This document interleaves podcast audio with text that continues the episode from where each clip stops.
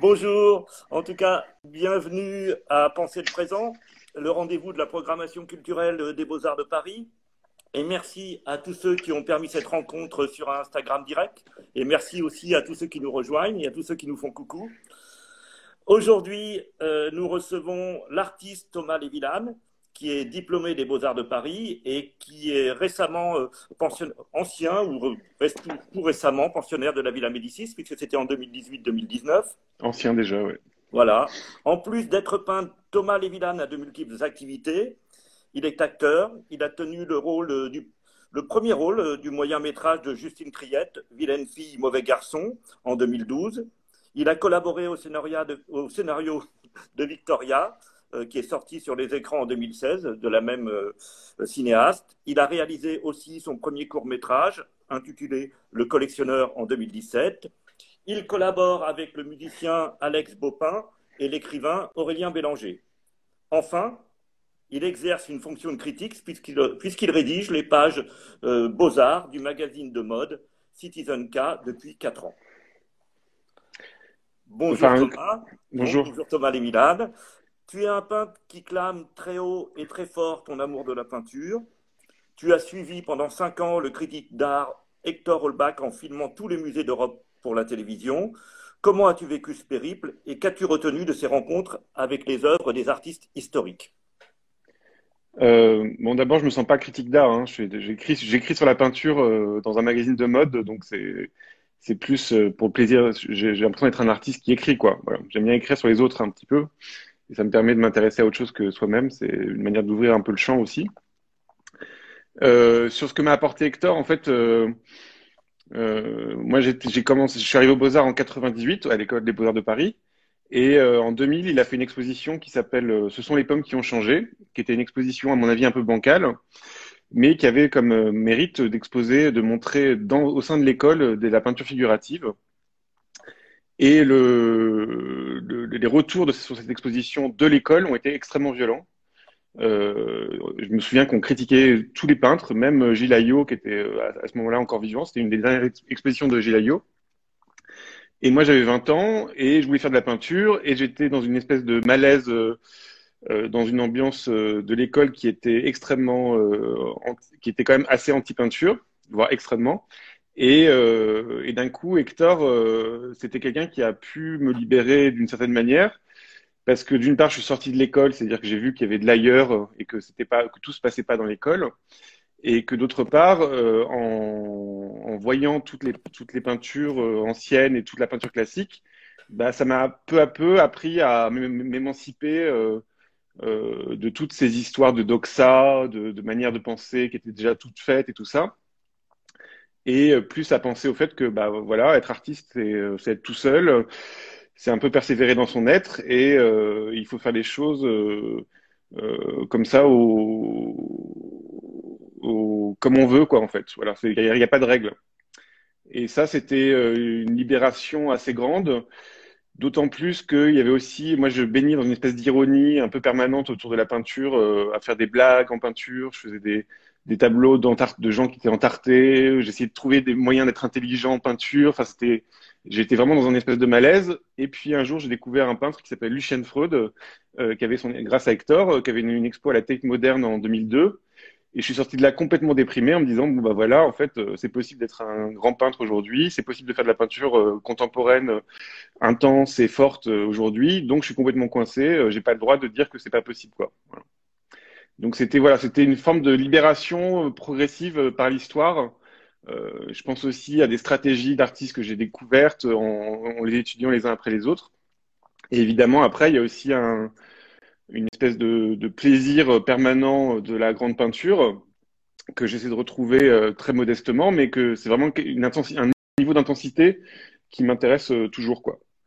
Voilà. Parce que qu'est-ce qui s'est passé concrètement pendant ces, ces, quelques années où tu étais avec euh, Hector Holbach Tu, euh, tu l'assistais euh, techniquement? Tu, Alors c'est très simple, c'est qu'on en fait lui il, il, commençait la télévision, il commençait tout juste la télévision. Moi je maîtrise un petit peu les, les, les trucs de, de, montage et de vidéo et tout ça, et j'étais un peu l'assistant à tout faire. C'est-à-dire que je portais absolument tous les matériaux on, on, et on allait une fois par semaine à peu près dans un musée d'Europe euh, généralement, le musée était fermé, donc c'était des conditions géniales, et on Mhm. filmait tout, et on filmait tout le musée, donc ça, on passait, euh, je sais pas, 10 minutes par tableau, et donc on passait 10 minutes à filmer le tableau, donc à regarder le tableau à- en morceaux, en détail, et euh, moi je l'assistais vraiment comme euh, comme un truc technique, quoi. Mais euh, mais par contre, c'était euh, évidemment beaucoup beaucoup de temps à, à baigner dans ces musées-là. Et ensuite, il y avait le montage euh, ou le dérochage. Et donc là, je passais encore une fois avec, par l'écran euh, énormément de temps à, à regarder des, des- des morceaux de peinture, des détails de peinture et à essayer de, de- de- découper les plans comme ça. Et donc d'un coup, j'étais vraiment imbibé. euh, une fois par semaine, j'étais imbibé dans un artiste, quoi. Donc ça pouvait être Rembrandt, Velázquez, euh, voilà, c'était assez, assez cool. C'était euh, Hector, c'est quelqu'un qui a un gros caractère, mais euh, nous deux, ça marchait pas mal. euh, ça a marché pas mal, quoi. Après, quand, quand quand, euh, je, quand je suis parti, parce que je suis parti de moi-même, il m'a remplacé par sept assistants, donc j'étais assez, assez flatté. Voilà. Bon, donc, tu as une culture picturale très large, hein, on vient de le voir, de parce que euh, cet apprentissage, d'abord aux beaux-arts, puis, parce que tu es très curieux, avec euh, aussi cet accompagnement, accompagnement d'Hector. Et tu as organisé de nombreuses rencontres avec de nombreux peintres contemporains, comme au Collège de France hein, en 2014, où tu as co-organisé euh, le colloque La Fabrique de la peinture ou encore lors de ton séjour à la Villa Médicis, où tu as à nouveau organisé un colloque autour des pratiques picturales. Mais je voudrais revenir, parce qu'il y a quelque chose qui m'a intrigué au Collège de France, c'est que euh, c'est un lieu célèbre pour, euh, une, pour, des, pour la, des approches théoriques, et toi, tu n'avais invité euh, que des praticiens, et tu n'avais donné la parole qu'à des praticiens il y avait 16 invités, hein, des peintres, dont on pouvait citer, enfin, il y avait des étrangers, il y avait des Français, il y avait Jeff Koons, il y avait Chéri Samba, il y avait Anne, Anne Necampf, il y avait Damien Cadio, etc. Et ils avaient tous témoigné de leur pratique. Était-ce une manière, en imposant la pratique, de, signifier que faire, c'est penser, et, et d'aller à l'encontre de cette affirmation de, Marcel Duchamp qui dit toujours euh, bête comme un peintre Ok, c'est long. Euh, euh, D'abord sur le fait de faire des choses euh, euh, autour, de, autour des artistes, des autres artistes que, que moi-même.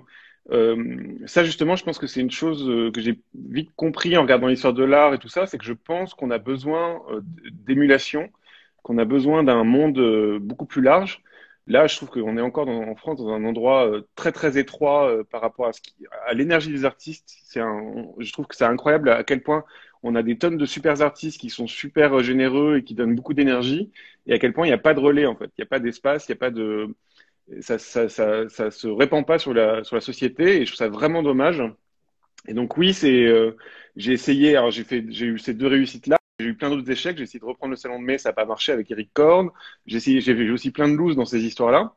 Mais je pense que c'est important de se dire que euh, oui, euh, on y arrivera à, plusieurs, quoi.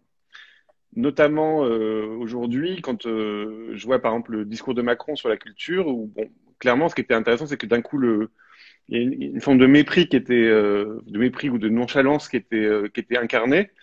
Et d'un coup, c'est quand même intéressant de voir que, euh, sans faire d'opposition entre les, entre les milieux, mais euh, les intermittents qui sont très bien organisés, euh, ils, ils, ont une année blanche euh, jusqu'en août 2000, 2021 payés et ils sont, ils sont plus ou moins protégés. Ils sont 270 000. Et les artistes auteurs, a priori, euh, on n'a vraiment pas grand-chose euh, comme protection, sachant qu'on est encore plus on est encore plus précaire que quoi. Donc je vais pas opposer. Je dis juste que c'est un peu de notre faute aussi. C'est que, enfin, je le pense depuis très longtemps, c'est qu'on est si peu organisé et c'est tellement individualiste et tellement sur des euh, voilà que c'est vraiment un, un, un défaut des, des artistes. Euh, alors ça se là je, je, je, pense par exemple je pense à la à la tribune de Stéphane Coréard que j'ai trouvé super dans Libération sur euh, le ce, qui, pourrait être une exception française de la culture, mais euh, voilà, il y a, beaucoup de choses à faire, quoi. Et donc oui, j'ai toujours eu voulu euh, faire des choses autour de ça, notamment sur la peinture. Alors je suis désolé, moi j'ai mon petit truc euh, peinture. Et le Collège de France, c'était une chance en fait. C'était Claudine Tiercelin qui est qui est donc professeure au Collège de France de la chaire de métaphysique et de philosophie de la connaissance. Et elle, elle nous, elle nous a rencontré, moi et Marc Molk, qui est un autre peintre avec qui on a organisé ce, ce colloque. Elle nous a rencontrés par Facebook. Et, euh, mm-hmm. et euh, on s'est retrouvés à organiser ça euh, avec elle, vraiment grâce à elle.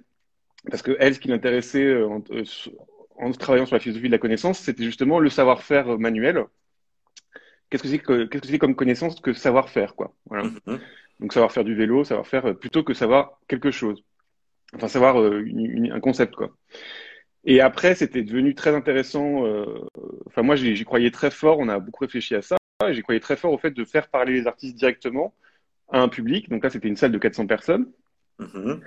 Et, euh, et, de les laisser euh, s'exprimer, même avec leurs faiblesses, même avec leurs fragilités, même avec euh, leurs défauts, parce que euh, finalement, c'était assez émouvant, parce que chaque, chaque témoignage était très incarné et ressemblait pas trop, assez bien à la peinture de, de l'artiste même. Donc, c'était assez rigolo à voir. Tout en vidéo hein, sur, le, sur le site de la, la, du Collège de France.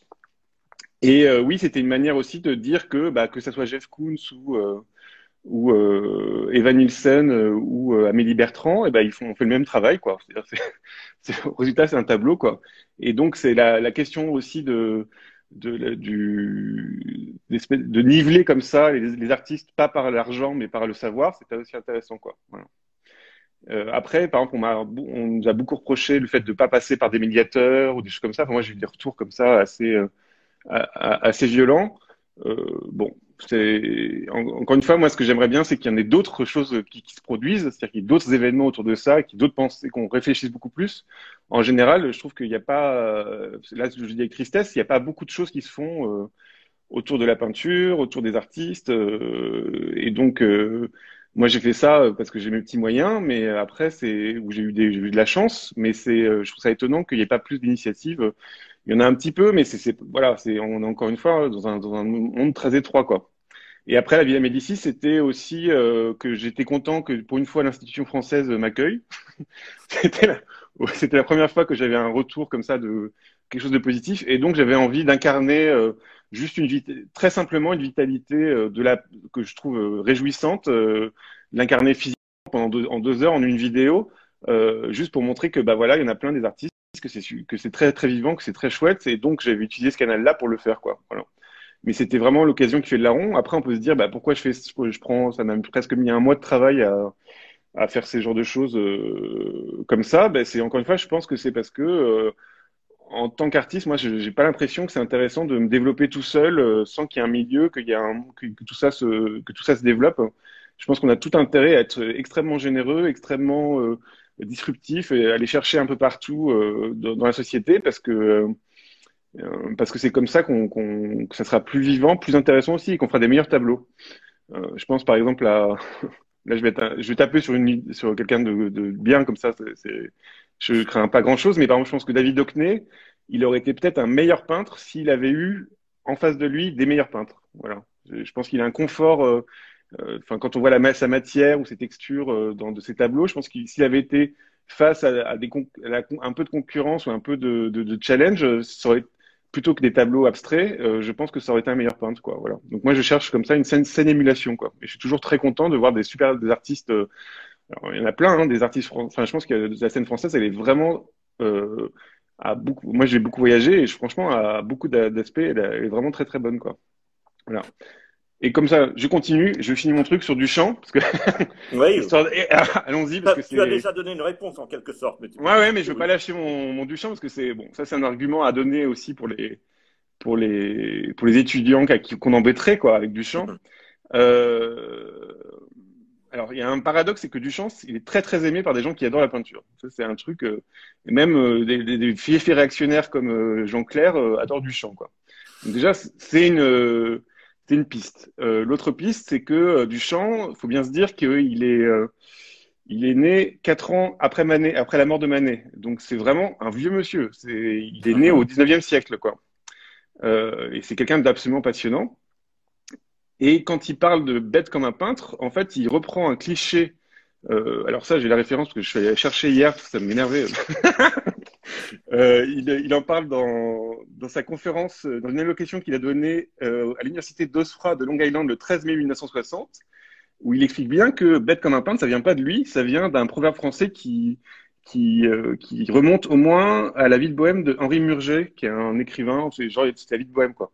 Donc, faut bien se dire que Duchamp, quand il, il dit bête comme un peintre, ou cette ambiance-là, bête comme un peintre, c'était euh, les post-impressionnistes où tout le monde était un peu la bohème, où tout le monde peignait un peu n'importe comment dans tous les sens. Et évidemment que Duchamp, qui a un esprit spirituel et qui, par exemple, lorgnait plus vers le symbolisme que vers l'impressionnisme, et ben, il, ça, pour lui, c'était pas assez le côté rétinien de la peinture, le côté il, par exemple, il a beaucoup critiqué, euh, il a beaucoup critiqué tout ce qui est les déformations du fauvisme et tout ça, parce que évidemment que c'était quelque chose qui, pour lui, était trop formel et pas assez spirituel, quoi.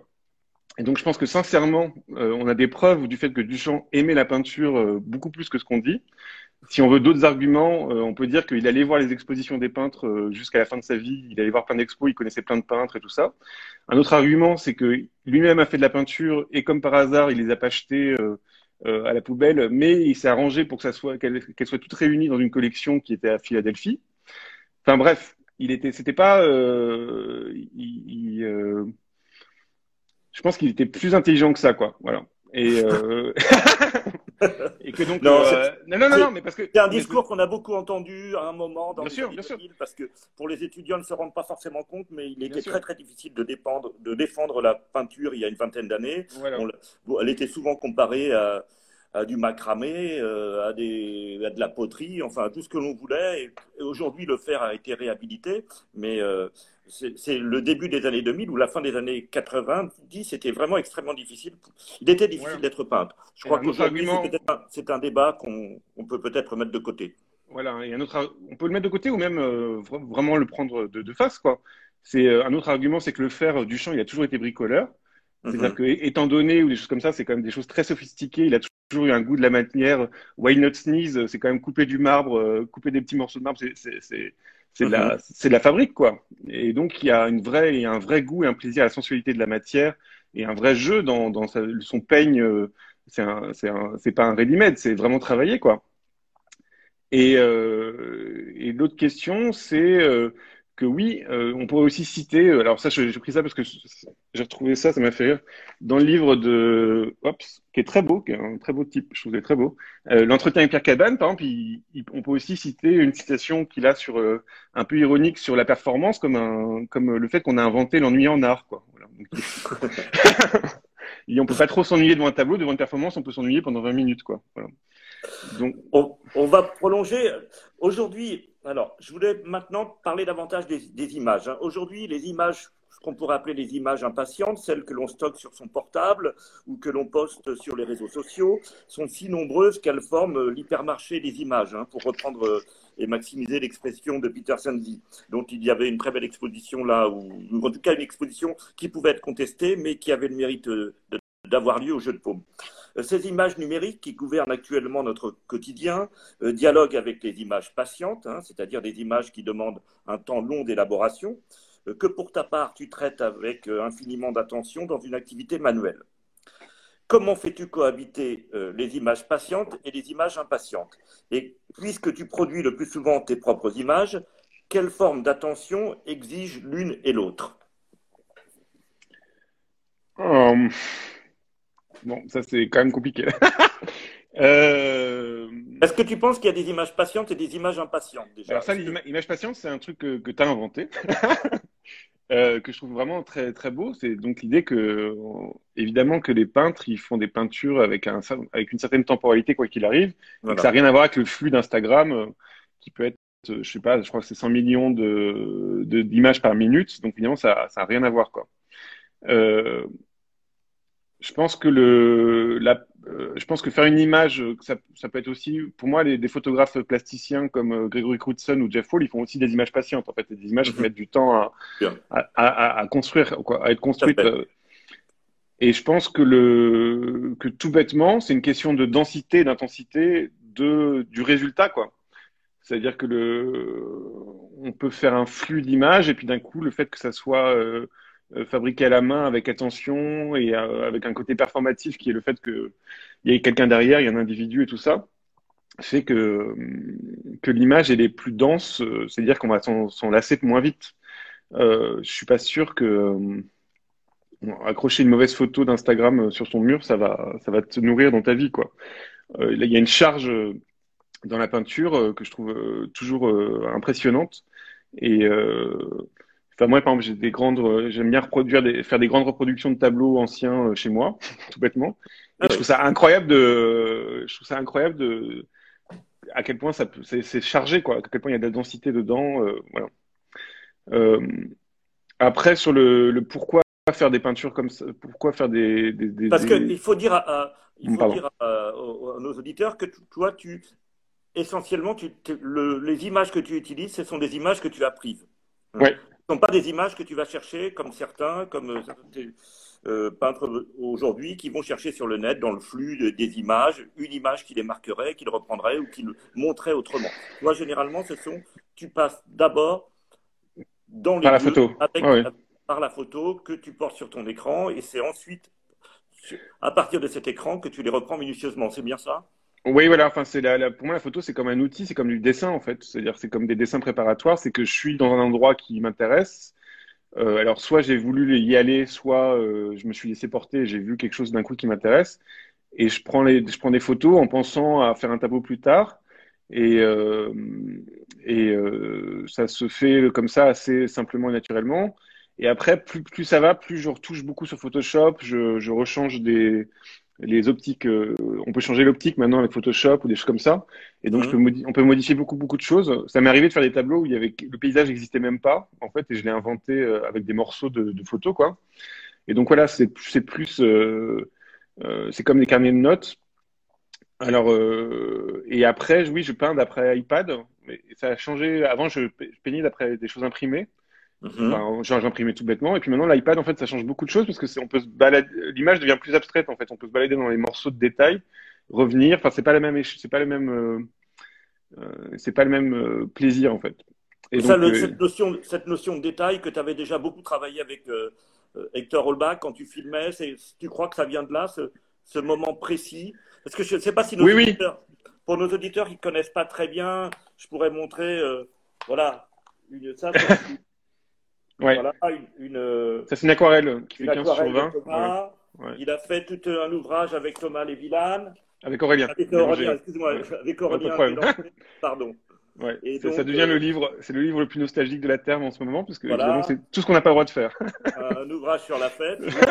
et euh, voilà, donc des images, beaucoup de détails, beaucoup de choses.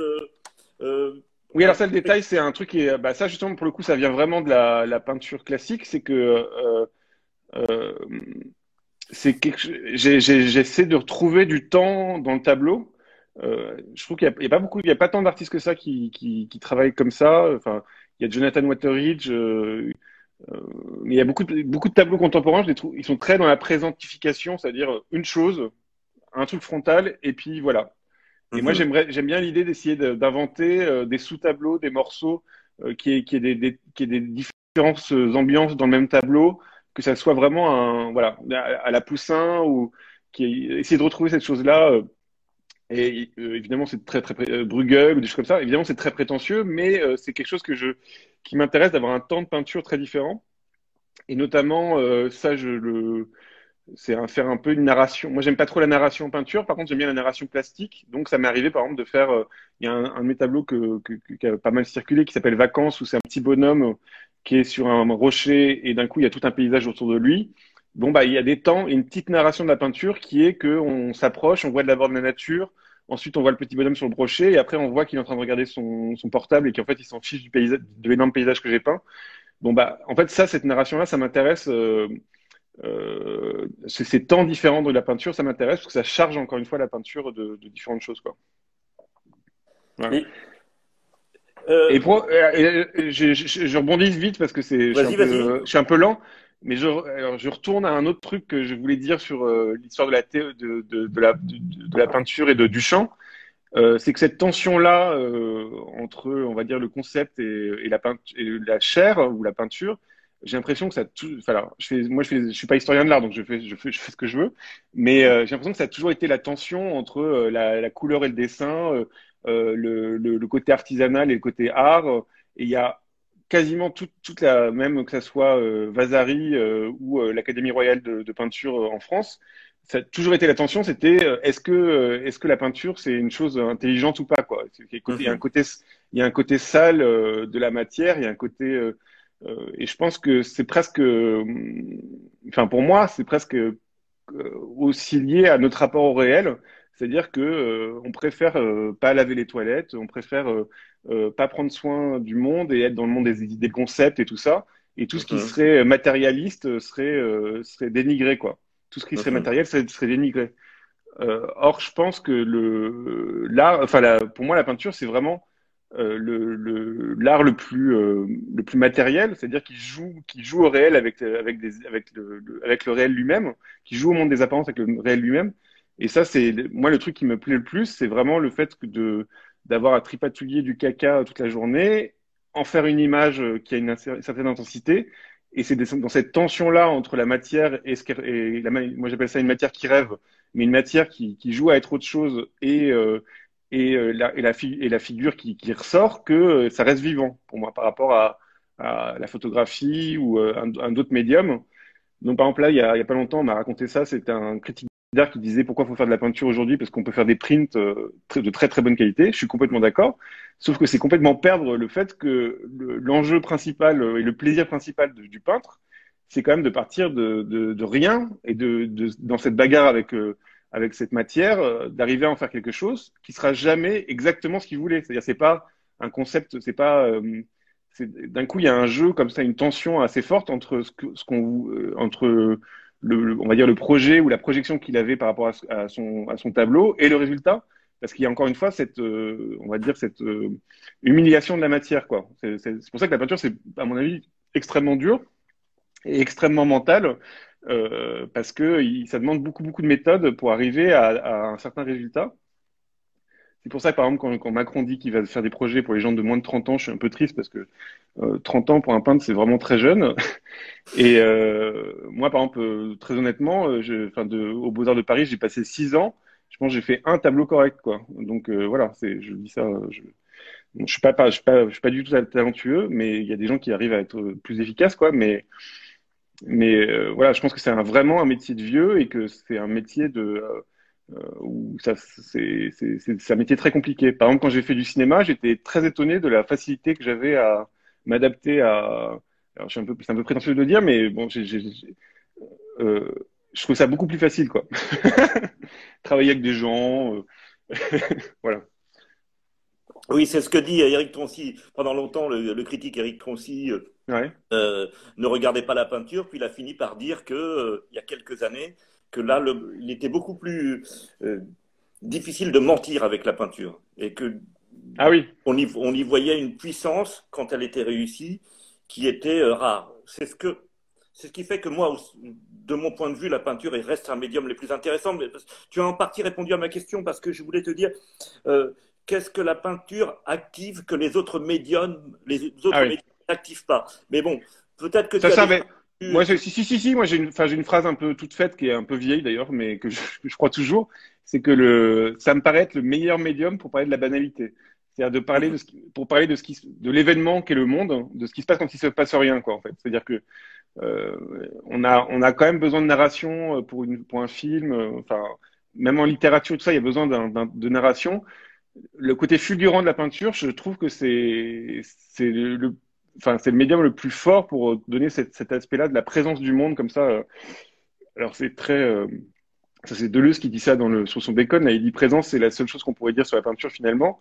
Mais mais oui, il y, a, il y a, quand même quelque chose de cet ordre-là, quoi. De, de, il faut que ça fasse. Enfin moi, je trouve qu'une peinture, il faut que ça fasse un peu peur, quoi. Voilà. Il faut qu'il y ait un peu de un peu fantomatique. La première fois que l'on s'est vu, tu, m'as donné un essai, tu es venu euh, dîner, tu avais apporté un essai de Clément Rosset, hein, qui était l'antinature. Et l'antinature, donc, euh, dans lequel euh, Clément Rosset avait cette thèse, il disait que l'idée de nature est, une idée qui est en fait un écran qui, isole l'homme par rapport au réel. Mmh. Et voilà et toi, comme tu travailles sur le réel, je voulais savoir quelle, euh, quelle part la pensée de Clément Rosset euh, prend-elle dans ton travail? Alors, bah ça, Clément Rosset, je l'ai rencontré aussi grâce, au, grâce aux Beaux-Arts. Euh, mon, prof d'atelier, c'était Joël Carmarek, il nous parlait beaucoup de Clément Rosset. Et j'ai commencé à lire ses livres. Et d'un coup, il a commencé à écrire un livre qui s'appelle Route de nuit, où il raconte sa dépression. Et j'étais très très malheureux parce que en fait, euh, la plupart des livres, euh, notamment un livre que j'adore qui s'appelle La Force majeure, raconte son rapport à la, au réel et à la joie de vivre, quoi. Et donc, je suis allé lui demander des comptes. J'avais 19 ans, euh, un peu arrogant. Et je suis allé lui demander des comptes à la fin d'une conférence en l'invitant à manger, à, à, à, dîner, pour lui, pour lui demander bah, qu'est-ce que c'est que cette histoire, quoi. Voilà.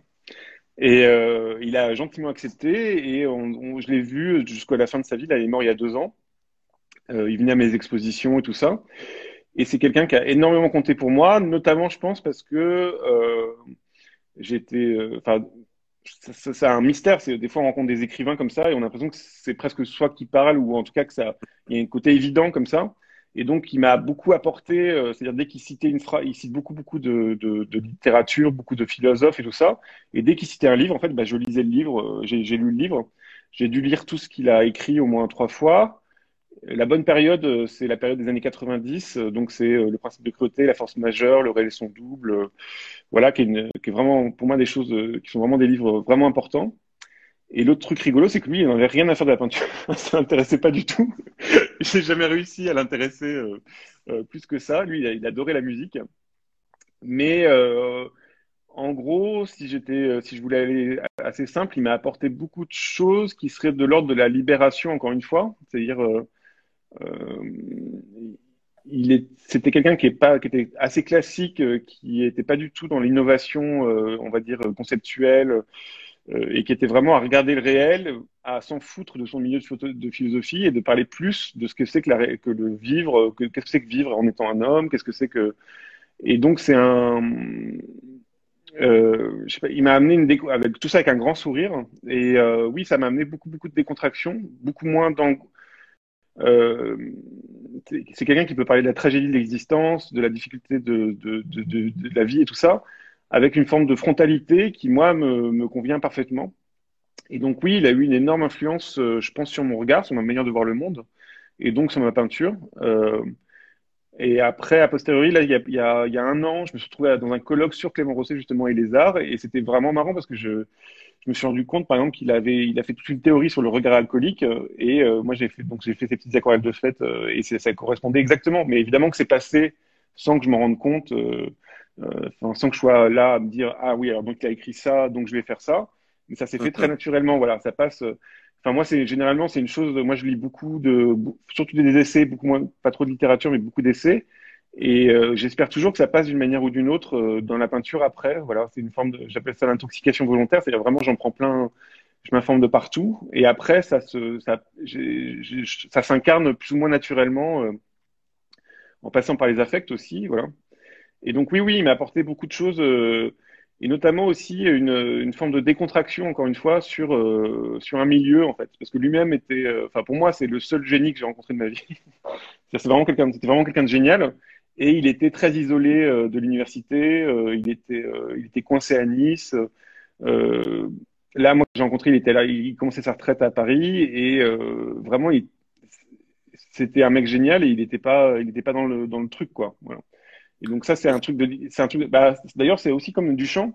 C'est un truc qui, que je trouve très important, c'est de savoir euh, où est sa, liberté. Quoi. Duchamp, c'est quelqu'un qui a jamais euh, bossé pour le pognon, qui a jamais rentré, dans ces histoires-là, qui a toujours été, en, on va dire, en lot. Euh, euh dans, une forme de dandisme de libertarien très beau, qui est peut-être la chose à, à, il a jamais voulu s'engager quoi.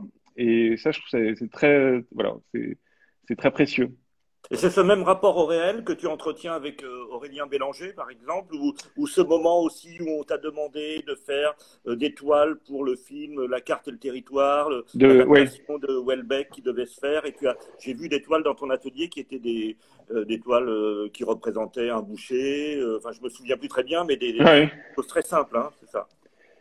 Oui, alors c'était, bah, ça, c'est, l'échec numéro 795 de ma vie. c'est, on, on c'est un réalisateur qui devait faire euh, l'adaptation au cinéma de La carte le territoire de Michel Houellebecq et euh, il m'avait demandé de faire les tableaux en avance pour le film parce qu'il savait que les, tableaux allaient se faire plus lentement que le film. Finalement, il n'a pas réussi à monter le film et donc euh, moi j'ai réussi à faire les tableaux. Et, donc j'ai des tableaux un peu bizarres qui sont comme des tableaux de commande Mais moi, j'aime bien la commande parce que comme c'est quelque je, je m'intéresse au réel en, général, bah, ça m'intéresse d'avoir à, à, essayer de toucher, des nouvelles textures, des nouvelles matières. Donc là, par exemple, j'étais très content de peindre un steak haché, euh, parce que j'avais, j'aurais jamais fait tout seul. Et j'ai eu vraiment du plaisir euh, fou à peindre le steak haché, quoi.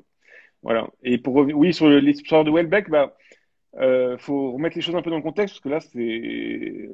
Euh... mélangé. Non, non, oui, j'arrive. Euh, avec Hector, avec avec Aurélien, on est on est devenus amis autour de Welbeck. Je pense que c'est. moi, j'aime beaucoup moins Welbeck maintenant, mais je pense qu'à l'époque, c'était même des gens comme Philippe Murray qui, sont, qui ont été récupérés par la droite, alors que je pense que c'était pas quelqu'un d'autant de, droite que, ce que, les gens qui l'ont récupéré. C'était une forme de négativité dans, le, dans la réalité, c'est une forme de cruauté, de tragique de l'histoire que euh, qu'on voyait pas qu'on voyait nulle part ailleurs en fait.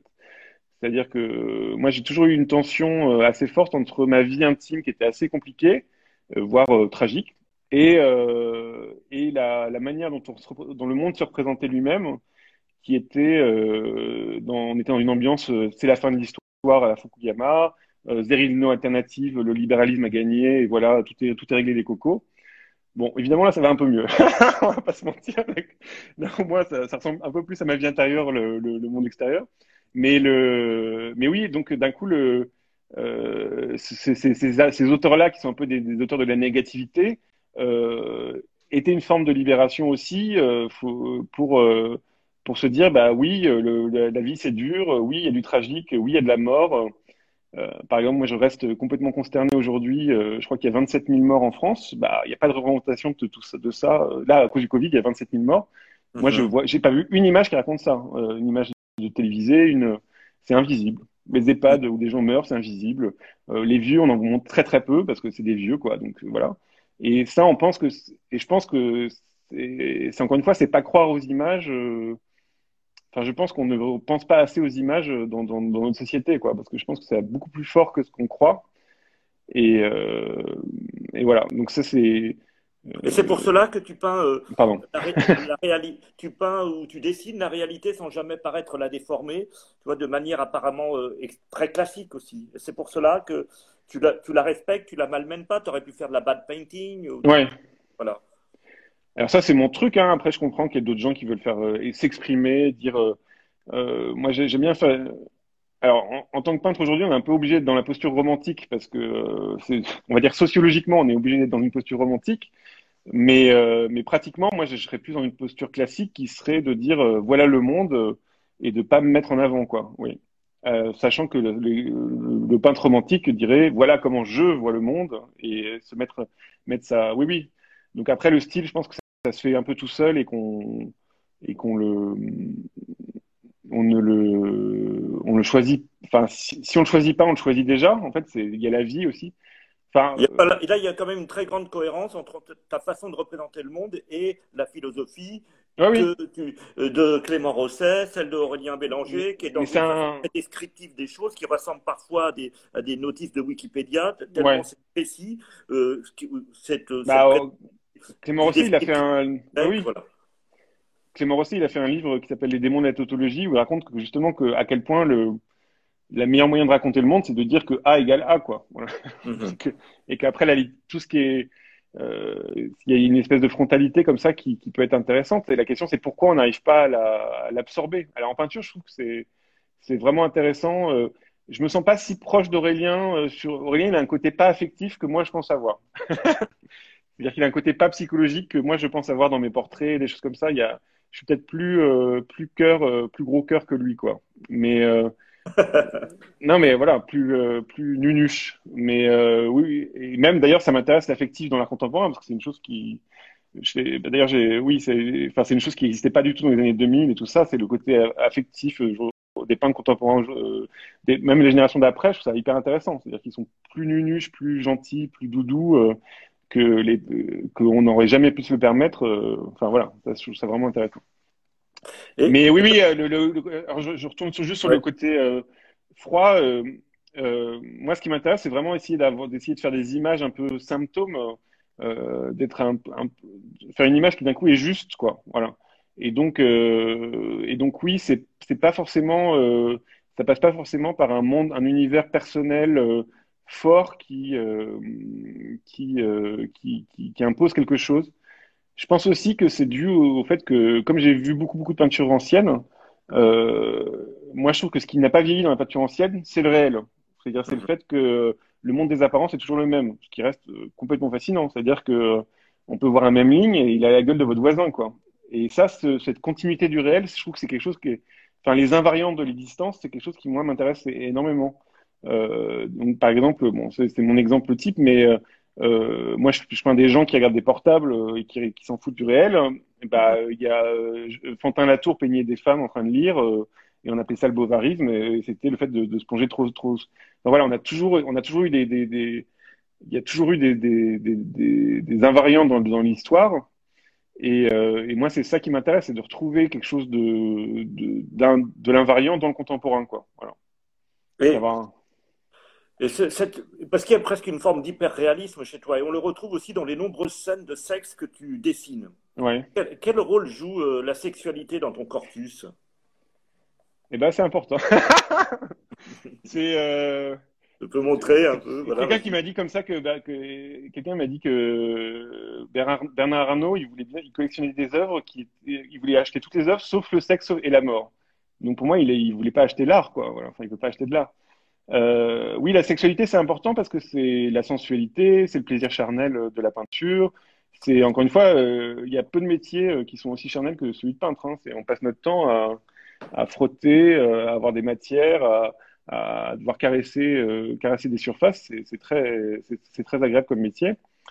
Et là, sur la, série de webcams que j'ai faite, c'était aussi une manière de, bah, encore une fois, de proposer une contre-proposition à, tout, le, flux d'images euh, dont tu parlais. Euh, C'est-à-dire que je trouve que c'est un impensé total de notre société. Euh, euh, et je crois que c'est là le, le, le, porno, la porno, porno sur Internet, c'est 40% de la consommation. Euh, de, de, de, toute la bande passante. C'est énorme. Euh, et je veux bien qu'on réfléchisse à MeToo euh, et à toutes ces choses-là, mais si on montre, des, on montre du porno aussi vulgaire et aussi violent euh, à des gamins de 8 ans, euh, bah ça sert à rien en fait, parce que c'est la répétition. Enfin, encore une fois, c'est pas croire, pas croire à ce que fait une image. Une image, ça montre un modèle, ça, implique un, un, effet mimétique, et d'un coup, on se retrouve à avoir des une sexualité extrêmement violente et extrêmement pas intéressante, quoi. Et donc oui, les webcams, c'était une manière de soigner, mon petit côté, j'essaie de soigner le monde en montrant une sexualité euh, euh, qui est plus euh, joyeuse, qui est plus heureuse, qui est plus qui est plus libre, qui est plus variée, qui peut être triste et gaie, euh, qui peut être marrante, euh, qui peut être inventive. Enfin voilà, j'ai jamais vu un film porno. Il y a un homme qui met son zizi sur l'épaule d'une femme. Enfin voilà, c'est que des choses comme ça, et, je trouve qu'il y a une richesse d'un coup dans, l'intimité des gens que je trouve euh, assez merveilleuse. Quoi. Voilà. Ça, c'est juste des gens qui, montrent, euh, qui montrent leur vie sexuelle sur Internet en direct, mais sans se rendre compte, ils donnent quelque chose de très précieux. Quoi. Enfin, à mon sens. Tu veux dire de l'affect, de l'intime. Et... Mais depuis peu, tu as, tu as quitté quand même, enfin, tu t'es éloigné de cette sphère de l'intime qui était quand même euh, la sphère la plus présente, puisque tu peignais des scènes de, de fête, de, enfin, tes, tes intimes, tes proches. Et ouais. je sais que tu allais euh, à Tchernobyl et que tu as même euh, organisé euh, une, à la Villa Médicis toujours une réflexion sur euh, euh voilà le, réchauffement climatique. Euh, enfin, ce sont des questions que tu as prises en compte et tu es allé jusqu'à séjourner à Tchernobyl où donc tu as rapporté où tu as rapporté beaucoup d'images, je crois. Hein. Oui, alors ça c'est euh, alors, je, comme j'en parle pas beaucoup encore, je suis pas hyper calé. Mais qu'est-ce qui fait en, fait, non, mais, en fait, voilà, non, mais, euh, le, le, le, réchauffement climatique et toutes ces histoires-là, moi, je, je regardais ça de loin depuis très très longtemps, notamment un philosophe que j'aime beaucoup qui s'appelle Jean-Pierre Dupuis, euh, qui a écrit un livre qui s'appelle Pour un catastrophisme éclairé, que j'ai lu, que c'était après le 11 septembre, euh, que j'ai lu euh, euh, juste après, enfin c'était en 2002, je crois. Et, et voilà, j'y croyais pas vraiment. Et puis, euh, j'y croyais pas vraiment, c'est-à-dire que je n'avais pas intégré dans mon travail euh, cette chose-là. Et puis, euh, plus ça va, plus les, je trouve que les signaux sont quand même euh, très au rouge. Euh, et là, j'étais à la Villa Médicis pendant un an l'année dernière et j'ai eu le temps de lire des livres, de, m'informer, ce qui prend beaucoup de temps, parce qu'il y a beaucoup de choses très différentes. Il y a beaucoup de, choses qu'on peut pas croire non plus parce que c'est des gens qui sont trop excessifs. Il y a beaucoup de choses, voilà, faut, faut, faut, prendre le temps de faire le tri. Et j'avoue que j'ai été convaincu. été convaincu que c'était vraiment grave et que c'était vraiment historique et que c'était vraiment incroyable. C'est-à-dire que Enfin, je pense qu'on est vraiment, on se rend pas compte à quel point euh, ça va être compliqué les prochaines années et à quel point on est à un moment euh, dingue euh, de notre histoire, quoi. C'est-à-dire que vraiment, c'est, et pour moi, c'est la, tragédie et au-dessus de, enfin, et au-dessus de beaucoup, beaucoup de tragédies humaines, quoi. Puisque la question, c'est comment on va faire pour respirer, pour vivre dans un monde qui va peu à peu ressembler à une, étuve, quoi. C'est-à-dire avec beaucoup plus d'humidité et beaucoup plus de chaleur. Euh, la question qui s'est passée, c'est que moi, ça fait deux ans que là, je vais faire une exposition dessus euh, à la rentrée à la Galerie Philippe Calvaire. Et, euh, je suis quasiment pris de court parce que, euh, par exemple, je suis, allé, à Tchernobyl parce que je voulais peindre le mal invisible. Euh, donc, je suis allé à Tchernobyl pour voir ce que c'était qu'un paysage radioactif, qu'est-ce que qu'est-ce que je pouvais en faire ou quoi que ce soit. Et puis d'un coup, on se retrouve quand même, je suis obligé quand même de porter un masque dehors pour aujourd'hui parce qu'il y, a le Covid, quoi. Donc voilà, je suis complètement pris de court. Là, pendant le, pendant ce, pendant le, le, le confinement, euh, moi j'étais malade du Covid euh, comme un chien et euh, j'avais devant moi des tableaux pas finis de, de, la forêt de Tchernobyl qui est en train de brûler alors alors qu'elle est en train de brûler. Donc voilà, je me sens un peu complètement pris de court. Et, euh, oui, ça m'intéresse là-dedans parce que c'est encore une fois, je pense que qu'est-ce qui fait euh, alors j'ai une vision très euh, Clément Rossettienne du, du de, la chose, alors que lui-même, euh, pour en avoir parlé avec lui de l'écologie, ça l'intéressait pas du tout, encore une fois. Mais je pense que qu'est-ce qui fait qu'on en est à cette situation-là, c'est qu'on ne voit pas les éléments réels euh, du réel, c'est-à-dire la finitude du monde. Quand, quand, Bruno Latour parle des 15 km d'épaisseur de la, de la planète Terre dans lequel, on, dans lequel c'est vivable, je pense que c'est le cas quand euh, quelqu'un comme Jean-Marc Jancovici explique à quel point c'est un miracle euh, énergétique la vie, le monde dans lequel on vit, euh, je trouve ça vraiment très intéressant. Et euh, quand euh, même Philippe Ram récemment a parlé du fait que c'était que le, le, le fait qu'il n'y ait pas de virus, c'était c'était le le fait qu'il n'y ait pas de virus qui circule aussi fort, c'était l'exception et que le monde d'avant, il y avait toujours eu, il y a toujours eu des virus qui circulaient. Enfin voilà, c'est des choses qui m'intéressent beaucoup. Mais comment tu les traduis alors picturalement bah Justement, je raconte tout ça. Voilà. Et donc là, la question c'est que je me suis beaucoup beaucoup informé et tout ça. Et là, j'essaie de trouver bah, justement des images symptômes euh, de ce que ça pourrait être. Alors, je ne sais pas si j'ai réussi ou pas parce que j'ai pas encore fini l'expo et je suis des images que tu prends toi-même encore, hein, une fois. Voilà, ouais, ouais. Bah, donc là, bah, tu vas chercher non, des images aussi sur le net, non? Non, non, non, non c'est toujours des images que je vais chercher moi. Donc, par exemple, oui, ça, ça m'intéressait beaucoup d'aller à Tchernobyl pour vivre la chose. Euh, pour vivre ce que c'est que cet espace. Et évidemment, évidemment que c'est complètement décevant Tchernobyl, il n'y a rien à voir. c'est tout petit, c'est tout nul, c'est rien du tout. quoi. Et, euh, et c'est trop génial de voir ça, de voir à quel point ça a pu euh, bouleverser un pays, euh, que d'un coup, il y a, il y a 5000 kilomètres qui sont, on peut pas, on peut rien faire dedans. Et, et c'est rien, c'est une toute petite, une centrale nucléaire, c'est tout petit, c'est minuscule, quoi. Et donc là, par exemple, ils ont, ils ont fabriqué la plus grande euh, truc de protection, euh, c'est c'est fait par Vinci, c'est fait par des Bouygues, euh, euh, qui est une espèce de truc à roulette, qui, une cloche de verre, une cloche à fromage à roulette qui va être au, au-dessus du, de la centrale qui a explosé parce qu'il y a encore du, il y a encore du. Il sera une sorte de sarcophage. Voilà, qui est un sarcophage qui, qui va durer que 100 ans, mhm. sachant que l'irradiation va durer 10 000 Donc voilà. Voilà. Donc c'est des choses. Euh, voilà, je suis dedans. Euh, je sais pas comment je vais m'en sortir. Euh, c'est très. Euh, là, pour l'instant, je suis encore dans un, dans un mode très oppressé. ça peut être, mais c'est intéressant parce que c'est encore une fois, c'est. Je pense que c'est la vérité, quoi. Voilà, c'est la vérité d'aujourd'hui. Donc après, ça peut être énervant de voir que, je sais pas, par exemple, on donne 7 milliards dans la reconstruction aujourd'hui, on donne 7 milliards d'euros pour pour les avions pour Air France sachant que ça détruit le monde, quoi. Donc, faut, faut choisir. Mais, et je pense que là, voilà. Et non, mais alors pour revenir, oui, ce qui m'intéresse là-dedans, c'est que euh, je ne sais pas si moi j'y arriverai, hein, mais je pense qu'il faut, il faut y arriver. C'est à faire croire ce qu'on sait. Voilà. C'est-à-dire, c'est une phrase de, une phrase de Dupuis qui dit on, on ne croit pas, on, on ne croit pas en ce qu'on sait. Et l'art, à ce moment-là, peut faire, peut servir à faire croire. Alors c'est pas être autoritaire, c'est pas dire la vie c'est comme ça, c'est pas être écologiste parce que je pense que c'est pas le bon, enfin pour moi c'est pas le bon discours l'écologie. Le, bon discours c'est la survie, c'est de dire euh, à tout le monde bah oui la question c'est de comment on va avoir euh, pas que des que des que des canicules tous les étés, comment on va avoir des saisons, enfin voilà. et tout en sachant très bien que c'est déjà tragique parce que c'est déjà fini.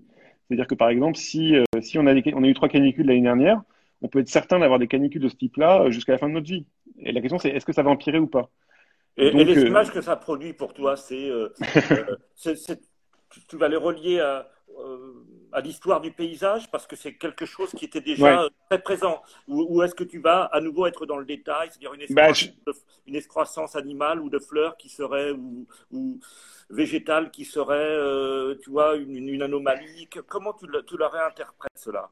Toujours dans l'intime ou voici tu passes à une plus grande Parce que j'ai l'impression qu'il y a toujours une tension chez toi entre l'extériorité et l'intime dans, dans, dans ta pratique picturale. Oui, oui.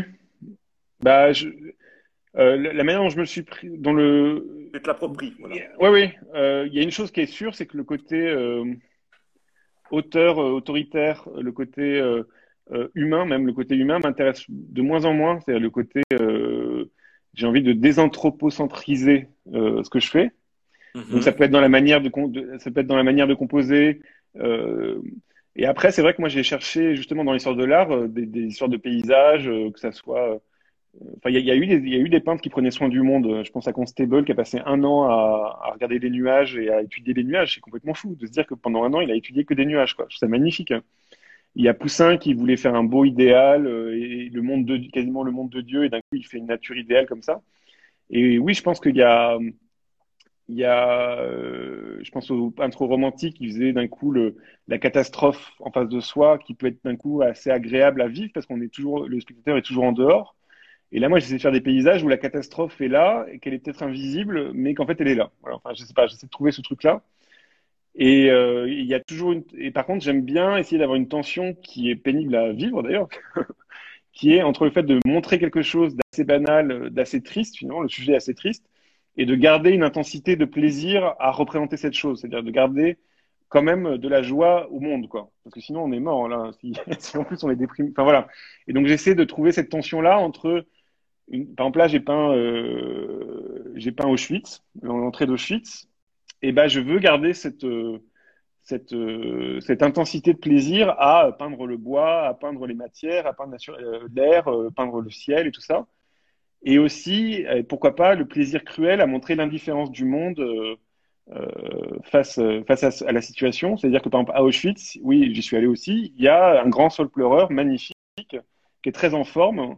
Et on peut se dire que bah, la, nature, elle, elle, elle, gagne euh, dans ces histoires-là. Quoi. Enfin, voilà, elle, s'en fout et elle gagne. Voilà. Elle a pas de il n'y a pas de pathos, il n'y a pas de projection et tout ça. Quoi. Et cette cruauté-là, ça, ça m'intéresse beaucoup. Quoi. Et encore une fois, c'est aussi une manière de, de se poser la question de qu'est-ce que c'est. Euh, enfin, je pense à par exemple des écologistes comme Nicolas Hulot qui disent euh, que là ils ont ils parlent du Covid en disant oui voilà la nature nous a prévenus quoi. Ben, ça pour moi c'est autant dire Dieu nous a prévenus, ça ira plus vite quoi. C'est-à-dire c'est une manière de voir le monde qui me paraît euh, euh c'est faire des graves erreurs si on commence à être moral ou à, commencer à avoir un, un surplomb. Au contraire, la, la grande moi, c'est ça que j'essaie de faire en peinture, c'est que le, grand, la grande froideur, la grande tristesse, c'est qu'il n'y a personne, il n'y a rien, c'est vide, il n'y a que ça, il n'y a que le chaos. Et ben, il faut le représenter, quoi. Je pense à quelqu'un comme Philippe de Champagne, il y a des tableaux où il représente vraiment le, c'est proche de, de, quand on parle de pensée en peinture, c'est assez proche de, de Pascal, et il, il, présente une, une froideur que je trouve euh, qui est beaucoup plus qui est fulgurante et qui prend deux secondes à, à voir plus que, que plutôt que lire tout Pascal, quoi. Voilà. Et pour reprendre la formule de Clément Rosset qui s'est débarrassé de Dieu, enfin de la, formule de Nietzsche, hein, qui s'est débarrassé de Dieu et même de son ombre, c'est ouais. pas que toi tu, tu as fait dernièrement une, une, gigantesque série avec de très grands formats, enfin gigantesque, beaucoup de, oui, énormément de dessins en très grand format au fusain. Il y a ce côté noir et blanc que tu voulais mettre en place pour, euh, ou c'est, c'est une autre approche, c'est plutôt une histoire sensuelle. Est-ce que je fais un contresens? Non, mais c'est, Ça, c'est encore une fois, c'est pourquoi on fait les choses. Là, j'ai, donc c'était pour Drawing Now qui a été annulé, évidemment, sinon c'est pas rigolo. Euh, c'était, la première fois que je faisais une, un accrochage euh, sur mesure. Donc, ça bien, bien mal m'en a pris. Et, euh, et, en fait, je voulais faire, j'ai fait un grand format géant d'un du Bosco de la Villa Médicis. Donc, c'est un endroit magnifique, qui est la forêt en fait interne, interne à la, à la villa. Et, euh, et, et, ce qui est intéressant aussi là, ce qui m'intéressait aussi, c'est que pour moi, c'était une forme de nostalgie parce que c'est un lieu qui est vraiment magnifique et très très beau à, dessiner. mais c'est aussi un lieu qui, est, en train de disparaître parce que les arbres sont malades euh, et que le vent euh, a augmenté sur Rome euh, depuis un certain temps et que de, quand moi j'y étais à la Villa Médicis pendant un an, alors qu'on organisait euh, cette espèce de symposium reconstruire le regard, et ben il y a eu deux pins parasols qui sont qui sont tombés. c'est des pins qui avaient 250 ans mm-hmm. et dans ce bosco-là il y avait 15 arbres qui sont tombés quoi. Voilà. Mm-hmm. Et donc là la question c'est bah, évidemment que les arbres ça tombe et que évidemment les arbres ça vieillit et tout ça, mais c'est la question de l'accélération quoi. Et donc là, moi, j'avais quelque chose de, enfin, ça m'intéressait de dessiner quelque chose qui, qui n'existerait plus. Donc il y a ce truc-là, évidemment. Et puis en plus, c'était avec du fusain, donc c'est du bois brûlé. Euh, c'est assez primaire, mais c'est quand même du bois brûlé aussi. Et c'est tombé pile poil au moment, évidemment, où, euh, où l'Australie est en train de brûler. Euh, euh où là, par exemple, euh, ça, c'est des, alors évidemment, je donne des chiffres et c'est pas très artistique, mais euh, là, il y a la, la, la, baisse, la baisse de production agricole en Australie, c'est 66%, quoi. Donc, comment ils font s'ils ont trois incendies comme ça sur 10 ans pour, pour pouvoir arriver à, à se nourrir? Voilà. Donc, qu'est-ce qui se passe Moi, c'est des choses comme ça où je suis, je suis un peu en tension. Parce que ce qui est très étonnant, c'est que tu es passé donc d'une période extrêmement intimiste à une période beaucoup plus ouverte. Qu'est-ce qui s'est passé tu... Mais intimiste, je ne sais pas parce que c'est le. Parce qu'auparavant, il y avait déjà cela et je l'avais pas vu. C'est, euh... bah moi j'ai toujours peint le, enfin j'ai toujours peint les, j'ai peint des gens dans les hôpitaux, j'ai, oui. j'ai peint des gens morts, euh, j'ai peint. Euh... Là, je pense, j'ai fait une plage où d'un coup il y avait des traces, des traces de pneus euh, de, du camion qui nettoyait la plage de, dessus. Enfin, j'ai toujours été sensible à, j'étais sensible à ça un peu. J'ai fait un tableau qui s'appelle Devant Kiefer où c'est, pour moi, je questionne un peu l'esthétique de la, du, décombre de, de, la, de la chose, euh, du nihilisme comme, comme une chose esthétique, parce que c'est, voilà, c'est un, un, problème que j'ai, c'est que je trouve que la vie, c'est plus fort, quoi. Mais, euh, mais je pense que le, je pense qu'on peut, c'est la, la, question de la, de l'art, c'est, qu'est-ce qu'on ne peut pas ne pas faire, quoi. Voilà. Mmh. Moi, je, je, suis dans le je ne peux pas ne pas, et là, je, le, je ne peux pas ne pas, c'est je ne peux pas ne pas parler de ça ou travailler là-dessus ou réfléchir à ça, quoi. Voilà. Donc que ça me déplace un peu. Moi, ça m'a toujours intéressé d'être de me déplacer. C'est-à-dire que j'aurais pu, euh, je pourrais faire des aquarelles de fête pendant 15 ans et, et voilà, faire une, mais ça m'intéresse pas. Moi, ce qui m'intéresse, encore une fois, c'est d'avoir un rapport vivant à l'art et euh, de pas être un de pas être un faiseur et de, et de passer d'un truc à l'autre et d'une texture à l'autre. Là, par exemple, en ce moment, je suis en train de peindre de la neige. Bah, c'est la première fois que je peigne de la neige. C'est trop intéressant, quoi. Et, euh, et donc, euh, c'est peut-être un défaut stratégique parce que d'un coup, je fais des je passe comme je passe d'un truc à l'autre. On a du, bon, je suis un peu moins euh, repérable et, et je suis un peu moins, je suis clairement moins commercial, mais je suis moins repérable comme une identité et tout ça. Mais par contre, je pense que c'était plus intéressant au final. Et on s'ennuie moins, euh, à mon avis, quand on fait l'expo à la fin. Quoi. tu sais, Thomas, ouais, Thomas, je te remercie parce qu'il ne nous reste plus qu'une minute. Ah, okay. Parce que le format Instagram euh, direct, c'est une heure. Donc, euh, je voulais remercier tous ceux qui ont suivi euh, cet entretien. Et puis, euh, donc, ton actualité, ce sera. Est-ce que Alors, Oui, le 3 septembre, euh, Riff du Calvaire. Je ne sais pas s'il y aura un vernissage, mais il y aura une expo pendant deux mois. Bon, donc on se reverra tous là-bas. Et merci.